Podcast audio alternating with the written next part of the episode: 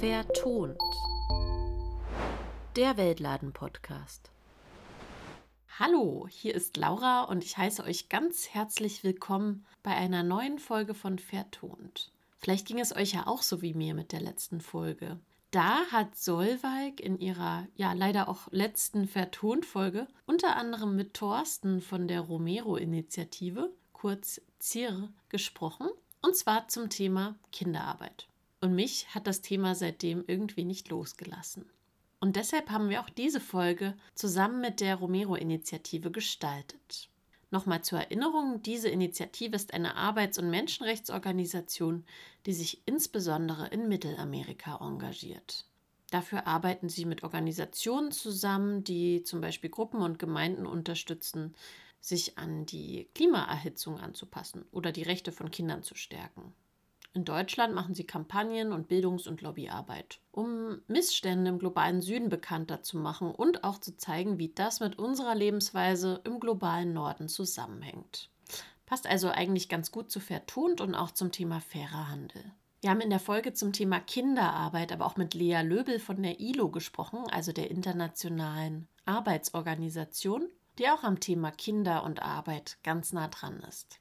In der Folge habe ich wirklich richtig viel gelernt und mitgenommen. Es gibt auf jeden Fall unterschiedliche Positionen zum Thema Kinderarbeit. Also zum Beispiel, ob jegliche Kinderarbeit ausbeuterisch ist oder eben nicht, welche Ausnahmen es gibt, also wann Kinderarbeit dann vielleicht okay ist und so weiter. Wenn ihr aber mehr wissen wollt, dann hört am besten direkt in die letzte Folge von Vertont rein. Die Perspektive von der ZIR war dabei, dass man das Thema differenziert betrachten sollte also nicht pauschal Kinderarbeit verurteilen sollte, aber sich eben genau anschauen sollte, wie es denn konkret aussieht. Und genau damit wollen wir heute weitermachen und haben die Gelegenheit, mit Esmeralda aus Peru und Jennifer aus Guatemala zu sprechen. Sie sind bei Mulaknats aktiv, der Bewegung der arbeitenden Kinder Lateinamerikas und der Karibik. Sie selbst arbeiten auch und erzählen uns hier, warum und wofür sie sich einsetzen. Mit vollem Namen heißen die beiden Aktivistinnen übrigens Jennifer Arevalo und Esmeralda Koikispe. Weil sie so weit weg wohnen, habe ich per Videocall mit ihnen gesprochen und das Gespräch dann digital aufgezeichnet. Bei der Aufnahme waren Esmeralda und Jennifer wegen der wackeligen Internetverbindung manchmal etwas schwer zu verstehen. Das nur als kleine Ankündigung, falls es mal ein bisschen komisch klingt. Und weil ich tatsächlich kaum Spanisch kann und wahrscheinlich auch nicht alle von euch HörerInnen gut Spanisch können, habe ich mir zwei Übersetzerinnen dazu geholt. Deshalb werdet ihr in dieser Folge immer wieder Esmeraldas und Jennifers Stimmen hören, aber eben auch immer mal die Übersetzerin. Und mich werdet ihr gar nicht so oft hören, weil ich denke, dass es vor allem spannend ist, was die beiden zu erzählen haben. Und ich hoffe, ihr seid am Ende der Folge genauso beeindruckt von den beiden, wie ich es bin. Und jetzt stellen sich die beiden erst einmal vor.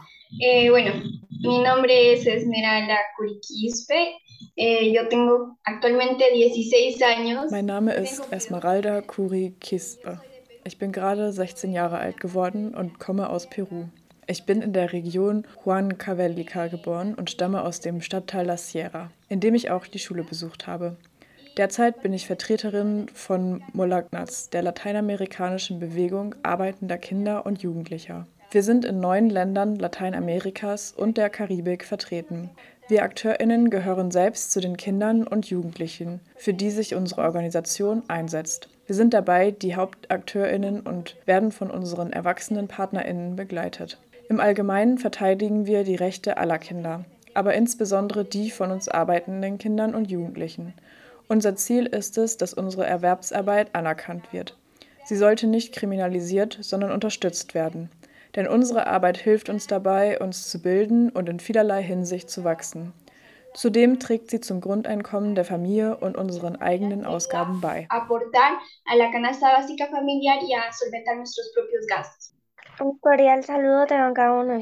Einen herzlichen Gruß an alle Hörerinnen von mir. Mein Name ist Jennifer Arevalo und ich bin 16 Jahre alt. Wie meine Kollegin bin ich Vertreterin von Molaknats und ich komme aus Guatemala, aus der Region Quetzaltenango. Ja, toll euch kennenzulernen, Jennifer und Esmeralda. Ich habe jetzt an euch die Frage, wie denn euer Alltag aussieht, wie euer Leben so aussieht vor Ort bei euch. in Guatemala und in Peru? In meiner Gemeinde gibt es ziemlich viel Armut, viel Gewalt und eine Menge Missbrauch, eine Menge Kinderarbeit auch.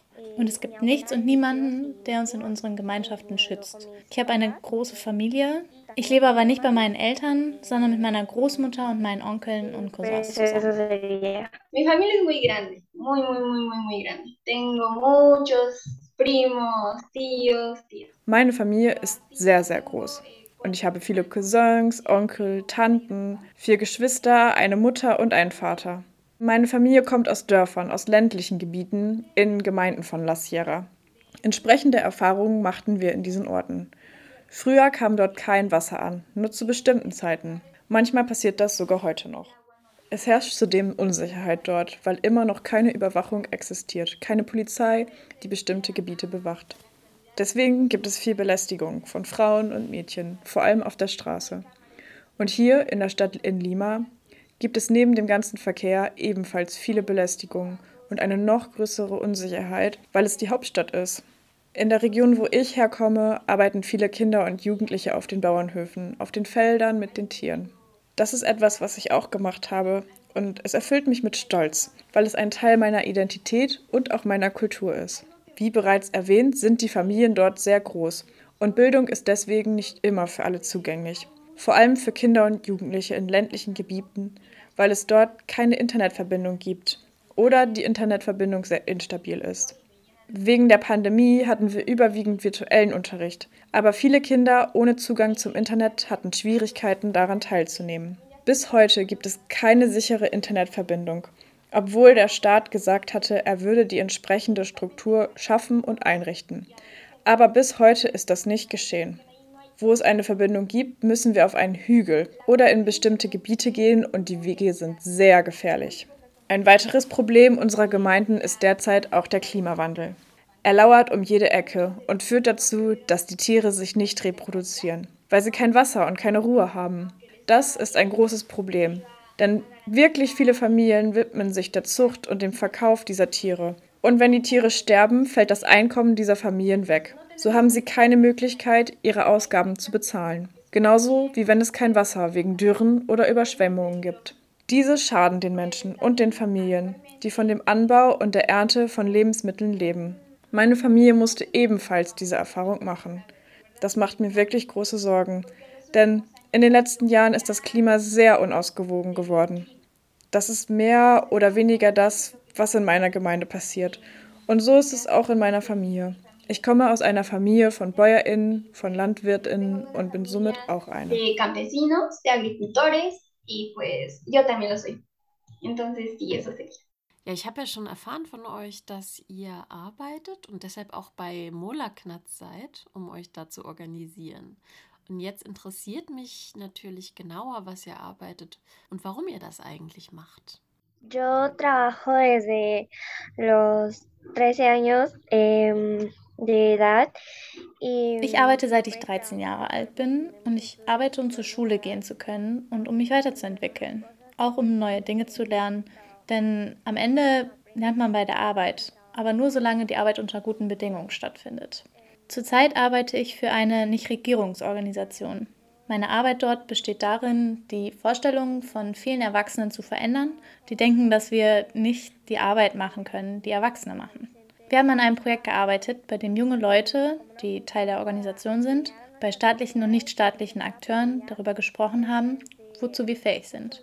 Eine unserer Aufgaben ist es, unsere Gemeinschaften zu unterstützen, aber aus unserer Sicht und von dem, was wir ändern wollen und nicht die Erwachsenen. Erwachsene haben nicht die Fähigkeit, so zu denken wie wir. Wir haben eine Sichtweise und die Erwachsenen haben halt eine andere. Wir versuchen also, etwas zu verändern, damit wir eine bessere Zukunft haben denn wir sind die Zukunft und die Gegenwart unserer Länder. Como mencioné, vengo de una familia agricultora y pues eh, desde pequeñita. Wie ich bereits erwähnt habe, stamme ich aus einer Bauernfamilie. Und seit ich ein kleines Mädchen war, solange ich mich erinnern kann, habe ich meinen Eltern immer bei der Arbeit auf dem Hof geholfen und sie begleitet. Während ich heranwuchs, unterstützte ich sie, je nach meinen Fähigkeiten, meiner Kraft und meinem Willen. Ich habe wirklich gearbeitet, weil ich es wollte und es mir Spaß gemacht hat und weil es mir und meiner Familie half. Als ich dann zu arbeiten begann, arbeitete ich nicht nur auf dem Hof und führte die Tiere aus, sondern verkaufte auch zusammen mit meiner Mutter Gemüse. Das muss gewesen sein, als ich etwa zehn Jahre alt war.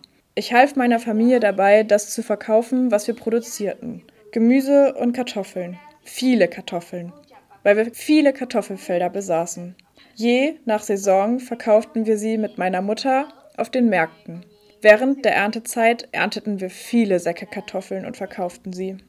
Anschließend arbeitete ich in einem Lebensmittelladen einer Nachbarin, wo sie Gewürze, Gemüse und all diese kleinen Dinge des täglichen Lebens verkauften. Danach habe ich auch an einigen Internetcafés gearbeitet, die ich regelmäßig kontrollieren musste. Der Job, den ich am meisten gemacht habe, war als Kindermädchen. Währenddessen habe ich auf ein fünf- bis sechsjähriges Mädchen aufgepasst. Die Dame, meine Arbeitgeberin, war mit meiner Mutter befreundet und hat mich für die Zeit bezahlt, in der ich auf das Kind aufgepasst habe.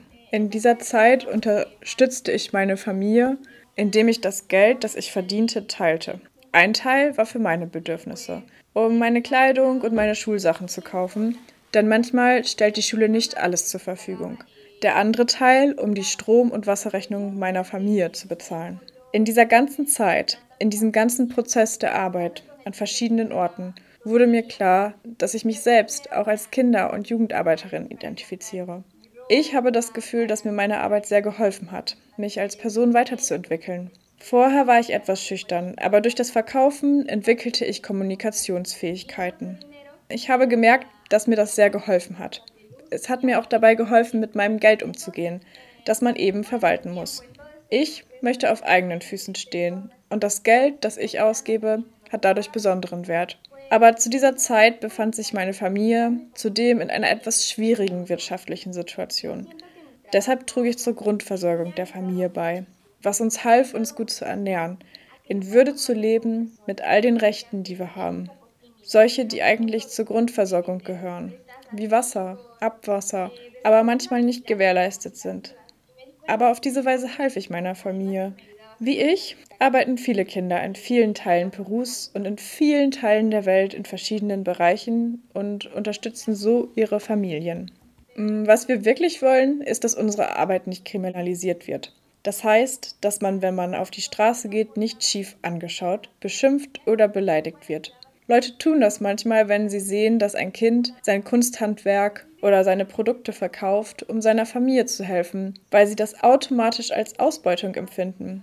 Aber man muss zwischen Ausbeutung und menschenwürdiger Arbeit unterscheiden. Ausbeutung ist einfach etwas sehr Hässliches, etwas Schreckliches, oft sogar ein Verbrechen, das weder für die Kinder noch für die Erwachsenen gerecht ist. Die Ausbeutung sollte abgeschafft werden. Aber die würdevolle Arbeit, die viele Familien an der Küste, in den Bergen oder im Dschungel leisten, sollte respektiert, anerkannt und einfach fair behandelt werden. Tatsächlich hilft uns unsere Arbeit bei unserer eigenen Bildung und der unserer Geschwister und Familien im Allgemeinen. Wir alle haben unterschiedliche Lebensumstände. Andere Kinder wachsen ohne Eltern auf oder haben viele Geschwister und manchmal reicht die Arbeit des Vaters oder der Mutter nicht aus, um all die Kosten für Bildung zu decken. Der Beitrag, den wir leisten, ist also nützlich und trägt dazu bei, dass wir nicht still sitzen, sondern uns weiterentwickeln und vorankommen, um in Würde leben zu können. Das ist, was wir wollen. Die Arbeit sollte zu guten Bedingungen ermöglicht sein. Man sollte unsere Arbeitszeiten respektieren, uns fair bezahlen und uns als Person und unsere Integrität respektieren. Das sollte eigentlich selbstverständlich sein. So wie, dass sie sich mit ihrer Arbeit wohlfühlen. Das ist keine Arbeit, wenn man misshandelt wird, wenn man nur den Mindestlohn bekommt, wenn man mehr als acht oder mehr als zwölf Stunden arbeiten muss, wenn man das Gefühl hat, dass man nicht respektiert wird. Das ist Ausbeutung es ist sehr wichtig, darauf zu achten und zu differenzieren, damit wir Kinder und Jugendliche, die mit Würde arbeiten, nicht schlecht behandelt werden. Eh, bueno, sí. Ähm, yo, ähm, con el dinero, pues, Mit meinem Geld habe ich versucht, meine Schulbildung aufrechtzuerhalten und meine Grundbedürfnisse zu decken, sei es Kleidung, Essen oder andere Dinge, die wir halt im Laufe des Tages oder der Woche brauchten. Ich lerne an den Wochenenden, also samstags von 8 bis 5.30 Uhr und ich arbeite normalerweise von montags bis freitags auch von 8 bis 5.30 Uhr. Es ist aber manchmal ein bisschen anstrengend, aber ich mag meine Arbeit trotzdem. Es ist also nicht anstrengend in dem Sinne, dass es mich langweilt, aber es gibt Zeiten, in denen ich das Gefühl habe, dass es zu viel ist. Aber weil ich es am Ende gerne mache, mache ich es trotzdem. Und meine Arbeit, ja, ich würde sagen, dass die Arbeit, die ich in der Organisation mache, dass ich die wirklich mag. Und ja, sie ist ein bisschen anstrengend, aber trotzdem etwas, was ich gerne mache. Ich bin derzeit im vierten Jahr der Sekundarschule mit einem berufsbildenden Schwerpunkt zur bilingualen Sekretärin.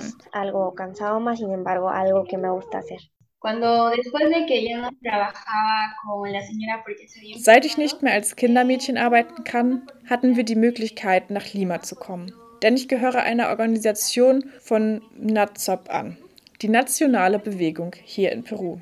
Und wie meine Kollegin Jennifer beteiligen wir uns auch an dieser Organisation. Ich bin auch hierher gekommen, um in dieser Organisation zu arbeiten. Wir organisieren uns nämlich selbst. Wir planen, wir rufen unsere Genossinnen an und wir leiten auch unsere Organisation. Denn es ist unsere Organisation. Und wir sind diejenigen, die sie mit der Unterstützung unserer PartnerInnen anführen. Für die Arbeit bekomme ich und ein Kollege, der ebenfalls aus Andahuaylas aus La Sierra stammt und der mich begleitet, eine finanzielle Entschädigung, weil wir zu einer bestimmten Zeit arbeiten. Von 15 Uhr nachmittags bis 18 Uhr abends. Für die Zeit, in der wir arbeiten, erhalten wir also Geld, das uns hilft, unsere Schulkosten und auch unsere persönlichen Ausgaben zu decken. Und in meinem Fall auch für meine Familie. Ich koordiniere mich also auch in meiner Schule, wo ich in der Frühschicht bin. Am Nachmittag, wenn ich arbeite, mache ich auch meine Hausaufgaben oder was auch immer ich für die Schule tun soll, solange ich Zeit habe. Auch in der Organisation haben wir verschiedene Aufgaben und Aktivitäten, wir haben viele, viele Dinge, die wir mit unseren Kolleginnen tun können. Wir veranstalten Paraden, Vorträge und es ist etwas, das ich wirklich gerne tue. Wie meine Kolleginnen sagen, es ist etwas, für das man Leidenschaft hat. Etwas, das einem Freude macht. Auf diese Weise tun wir etwas Gutes und helfen unseren Kolleginnen aus den verschiedenen Regionen. Wir vertreten ihre Stimme, wir vertreten sowohl Kinder, die organisiert sind, und auch die, die nicht organisiert sind. All das machen wir gerne und es ist schön, dass wir, wenn wir uns selbst organisieren, auch nicht müde werden. Manchmal organisieren wir unsere Zeitpläne nicht gut, aber in meinem Fall habe ich morgens Schule und arbeite nachmittags. So ist es etwas, das ich gerne tue und es macht Spaß, weil wir verschiedene Aktivitäten haben, Sport machen und mit unseren Kolleginnen zusammen sind. Manche von ihnen sind jünger, andere sind älter. Wir sind in Austausch mit den anderen Aktivistinnen die in verschiedenen Teilen des Landes und auch verschiedenen Teilen Lateinamerikas sind. Da wir uns in verschiedenen Ländern befinden, stimmen wir uns ab, kommunizieren und planen, was wir in den nächsten Jahren in unserer Organisation tun werden. Wir planen also alles und das ist eine schöne Sache, weil es einen auch mit Aufregung für die Zukunft und die Arbeit, die man als Team macht, erfüllt. Wir arbeiten generell immer als Team. Das ist etwas sehr Schönes, bei dem man viele Dinge lernt, bei jeder Aktivität. Man hört nicht auf zu lernen. Man lernt von anderen, in diesem Fall von unseren Kolleginnen. Ja zu beiden, denn in jedem Land gibt es eine eigene Organisation. In Guatemala zum Beispiel. In allen Ländern Lateinamerikas gibt es solche Organisationen. Und alle zusammen bilden Molaknats. Das ist die soziale Bewegung auf lateinamerikanischer Ebene, die aber auf nationaler Ebene jeweils aus eigenen Organisationen besteht. Que es el movimiento a nivel ya latinoamericano. Pero cada país tiene su organización a nivel nacional. Könnt ihr uns noch mal erklären, was Mulaknats eigentlich ist, warum ihr euch dort engagiert und wofür ihr euch genau dabei einsetzt? Eh, bueno, nuestra organización de Mulaknats, que eh, pues nació, por así decirlo, en 1988. Molaknats wurde äh, 1988 gegründet. Es ist die lateinamerikanische und karibische Bewegung arbeitender Kinder und Jugendlicher die sich aus diesen Ländern zusammensetzt. Guatemala, Argentinien, Mexiko, Venezuela, Paraguay, aber auch Bolivien, Ecuador und so weiter. Primär formen wir uns auf nationaler Ebene. Wir von NAZAP zum Beispiel wurden gegründet, weil es eine Ungerechtigkeit gegenüber jungen Menschen gab, die arbeiteten, weil sie Kinderarbeiterinnen waren. So entstand der Geist, für seine Rechte kämpfen zu wollen, weil man Ungerechtigkeiten in seinem Umfeld sah und vor allem in unserem Fall in unserer eigenen Arbeit. Vorher gab es viel Ausbeutung und das wurde nicht sichtbar gemacht. Richtig? Als wir so viel davon sahen, so viel Ungerechtigkeit, beschlossen wir uns selbst zu organisieren, weil wir glauben, dass wir stärker sind, wenn wir uns selbst organisieren. Die lateinamerikanische Bewegung ist ein Instrument, mit dem unsere Stimme von mehr Menschen an mehreren Orten und auf einer größeren Ebene gehört werden kann. Wir suchen immer den Kontakt und versuchen mit weiteren Organisationen der Kinder- und Jugendarbeit in Verbindung zu treten und nach und nach haben wir Verbindungen geknüpft und die lateinamerikanische Bewegung gegründet. Es gibt auch Kinder und Jugendliche in Afrika, in Asien, die arbeiten. Und es gibt auch dort entsprechende Organisationen. Wir wollen immer den Dialog mit den Behörden suchen. Wir wollen den Dialog, weil wir glauben, dass der Dialog ein Weg ist, einander zu verstehen. Aber oft ist der Dialog inhaltslos, weil sie uns nicht wirklich zuhören. Oft wenn wir versuchen, mit Ministerinnen, Kongressabgeordneten, internationalen Organisationen zu sprechen, schließen sie ihre Tür vor uns zu, wie sie es schon so oft getan haben. In Peru zum Beispiel haben wir es geschafft, mit der Frauenministerin zu sprechen. Aber der Dialog war sinnfrei. Denn ich weiß nicht, ob sie uns zugehört hat oder nicht. Aber sie hat unsere Meinung nicht in Betracht gezogen. Wir wollen einen aufrichtigen Dialog, einen echten Dialog, der in Worten auf Papier, aber auch in Taten bestehen bleibt. Dass wir nicht nur für das Foto benutzen werden. Denn das tun viele. Sie benutzen uns nur zum Vorführen. Darüber sind wir sehr empört, denn wir wollen uns natürlich nicht ausgenutzt fühlen. Nein, das würde niemandem gefallen. Was wir wollen, ist ein Dialog, der funktioniert, indem Sie uns zuhören, alles, alles, was wir zu sagen haben. Also lassen Sie uns einen Dialog führen. Es gibt zwei Seiten. Die eine Seite, die redet und die andere, die hört zu. Wir glauben daran, dass der Dialog mit den Behörden und mit den Menschen, trotz der verschiedenen Positionen sowie mit der Gemeinschaft und der Gesellschaft in diesem Umfeld funktionieren kann und wir uns wirklich verstehen können. Es gibt viele Menschen, die nicht verstehen, warum wir arbeiten. Aber sie fragen uns nicht. Sie sehen uns nur aus ihrer Sicht, weil sie erwachsen sind. Manchmal kommt dies von einer typischen erwachsenen Haltung und impliziert, dass sie nicht zuhören wollen. Sie sagen, sprechen und denken nur, was sie aus ihrer Sicht sehen. Aber wer könnte das besser wissen als wir? Die, die die Arbeit als ihre Realität leben, die wir selbst Kinder und Jugendliche sind. Wir glauben, dass die Behörden, wenn sie endlich auf uns hören, in der Lage sein werden zu verstehen, was wir denken und was wir tun. Wir wollen sogar mit den Behörden zusammenarbeiten, auch mit den Gremien, um Vorschläge machen zu können, um zu kommentieren, was mit uns geschieht, aber auch um Lösungen für die Probleme zu finden. Das kann funktionieren und wir können endlich besser leben. Richtig? Für alle Menschen, sowohl in den abgelegenen Gebieten der indigenen Völker, der ursprünglichen Völker, für Kinder mit Behinderungen, vielleicht auch für Kinder, die eine andere Sprache sprechen. Wir wollen, dass es inklusiv ist und nicht nach Alter, sozialem Status, Aussehen oder anderen Kriterien unterschieden wird. Wir in der Organisation glauben fest daran, dass Kinder und Erwachsene den gleichen Wert haben, dass ihre Meinung genauso wichtig ist, nicht dass die Meinung eines Erwachsenen wichtiger ist als die eines Kindes. Es ist eine horizontale Linie, auf der wir uns verstehen wollen. Wir wollen, dass unsere Kolleginnen zu Protagonistinnen werden wir sind alle geborene Protagonistinnen. Aber manchmal üben wir das nicht in diesem Zusammenhang aus, nicht wahr? Deshalb fangen wir auch an, mehr über unsere Rechte zu lernen. Und wir fangen an, mehr darüber zu erfahren, was in unserer Familie, in unserem Umfeld passiert. Wir lernen mehr über Gender. Wir lernen mehr über den Umgang mit unserer Umwelt. Was wir also in unserer Organisation tun, ist uns selbst zu künftigen und guten Bürgerinnen auszubilden und gleichzeitig im Hier und Jetzt zu handeln. Denn wir sind zwar die Zukunft, aber wir sind auch die Gegenwart und wir wollen etwas verändern. Für unser Leben und für das Leben der vielen Kinder, deren Stimmen leider nicht gehört werden. Das ist es, was wir mehr oder weniger tun.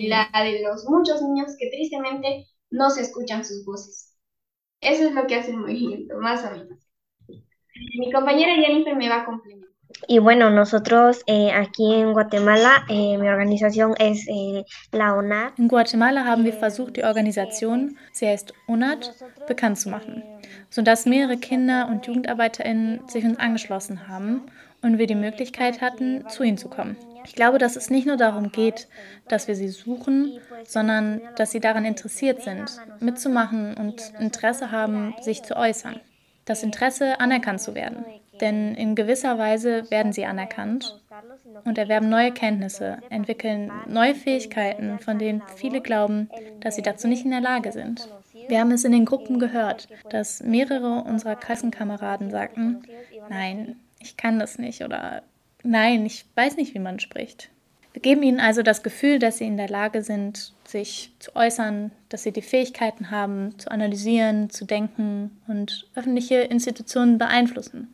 Das haben wir auch schon getan, aber oft berücksichtigen sie uns nicht, weil wir jung sind und sie denken, dass sie nicht die Fähigkeit haben, über Dinge nachzudenken. Wir haben aber Lobbyarbeit betrieben und das ist etwas, was wir erreichen wollen. Wir wollen, dass die Institutionen uns zuhören, damit wir in unseren Gemeinschaften, in unseren Ländern, in der Welt sozusagen etwas verändern können. Denn wir wollen unsere Generation und die Generation anderer Menschen verändern. Danke. nuestra generación y la generación de las demás personas.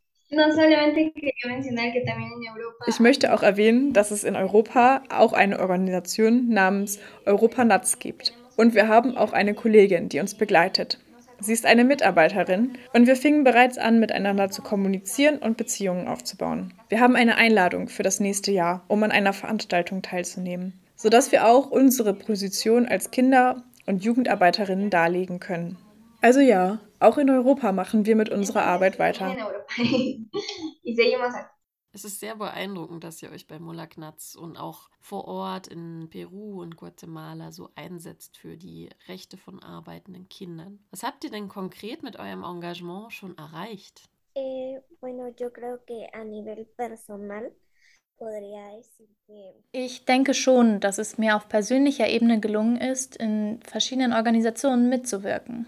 Eine davon ist der Gemeinderat für Kinder und Jugendliche, der mich den öffentlichen Institutionen, dem Bürgermeister und den Gemeinderäten näher gebracht hat. Und so konnte ich mich ihnen annähern, ebenso wie dem KANA, dem Komitee für Kinder und Jugendliche, neben anderen Organisationen, die meine Sichtweisen verändert und mich als Person wachsen lassen haben. Auf organisatorischer Ebene haben wir meiner Meinung nach schon echt viel erreicht, denn wir haben viele Anstrengungen unternommen und diese Früchte der Anstrengungen und der von uns entwickelten Kapazitäten am Ende auch geerntet. Und hier gehen wir zu verschiedenen Organisationen, zu verschiedenen Personen und Orten, um zum Beispiel um Unterstützung für die Feier des Tages des Kindes zu bitten. Oder wir gehen zu Organisationen, um Hilfe zu bitten, unter anderem mit Lebensmitteln und Kleidung, die wir den Kindern und Arbeiterinnen in unseren Gemeinden dann geben können. Und so konnten wir sagen, wir haben Schritte unternommen und Ergebnisse erzielt. Wir haben auch an verschiedenen Veranstaltungen teilgenommen, bei denen wir die Ehre hatten, vor die Leute zu treten und sie zu beeinflussen, unsere Stimme zu erheben und auch echt gehört zu werden.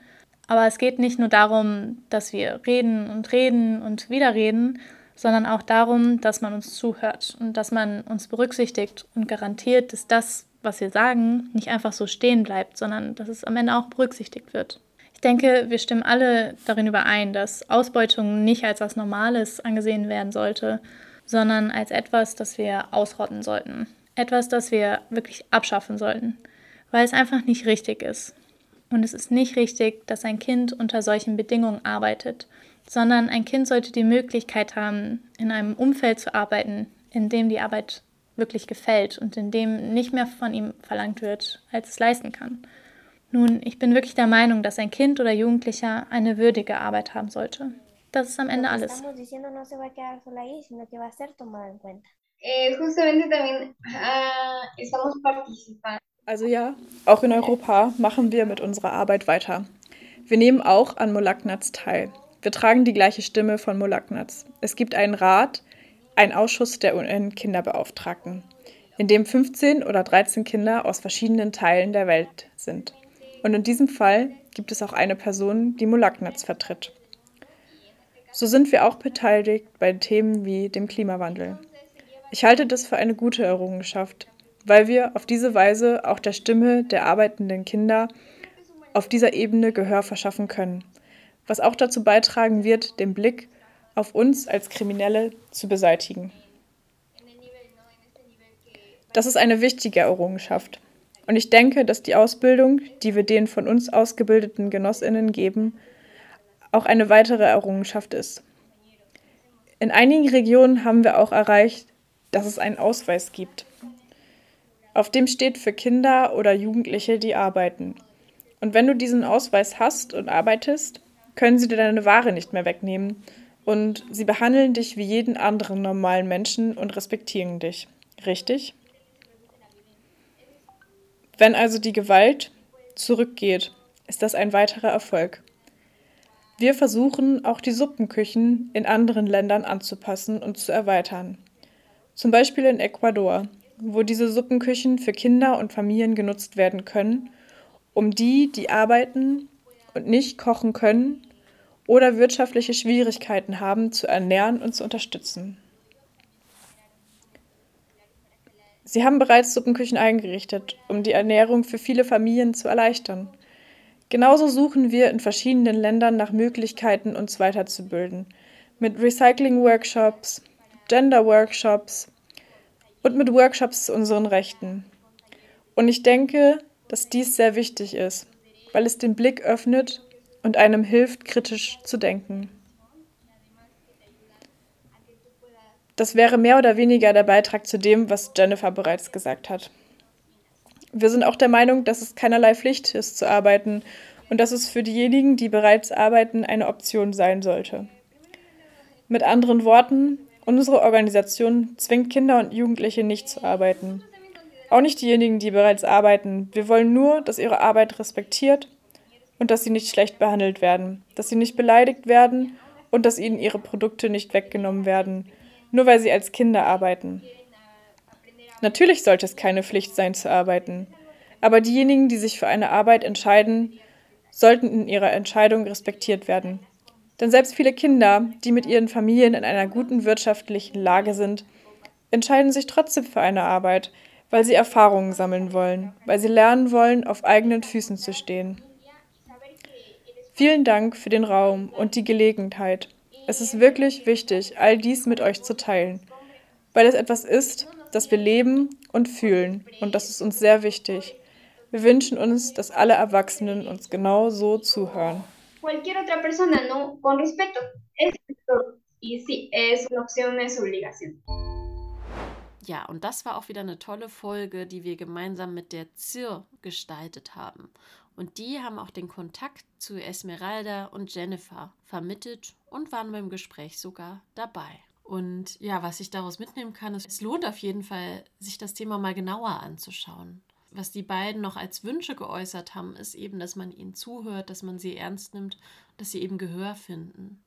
Und für mich war dieses Gespräch wirklich total spannend und horizonterweiternd. Auf diese Weise habe ich Kinderrechte und Arbeit eigentlich noch nie zusammengedacht dass die Legalisierung von Kinderarbeit vielleicht sogar dazu führen kann, dass Kinder eher nicht unter ausbeuterischen Bedingungen arbeiten. Komplexes Thema, super spannendes Thema. Wenn ich nochmal an das Gespräch denke, mit 16 so viel Verantwortung tragen, kann ich mir gar nicht vorstellen.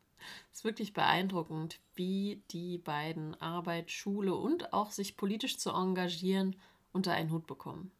Wir hoffen auf jeden Fall, dass wir ein bisschen dazu beitragen konnten, dass sich mehr Menschen mit dem Thema auseinandersetzen und sie Gehör finden mit ihrem Engagement. Und gute Arbeitsbedingungen ist natürlich sowieso ein Thema, das im fairen Handel extrem wichtig ist und damit auch für Fairton ganz wichtig ist. Wenn ihr mehr wissen wollt, dann guckt nochmal auf www.weltladen.de oder guckt auch mal bei der ZIR vorbei unter ci-romero.de und wenn ihr Spanisch könnt, könnt ihr es auch mal auf der Seite von Molaknatz versuchen.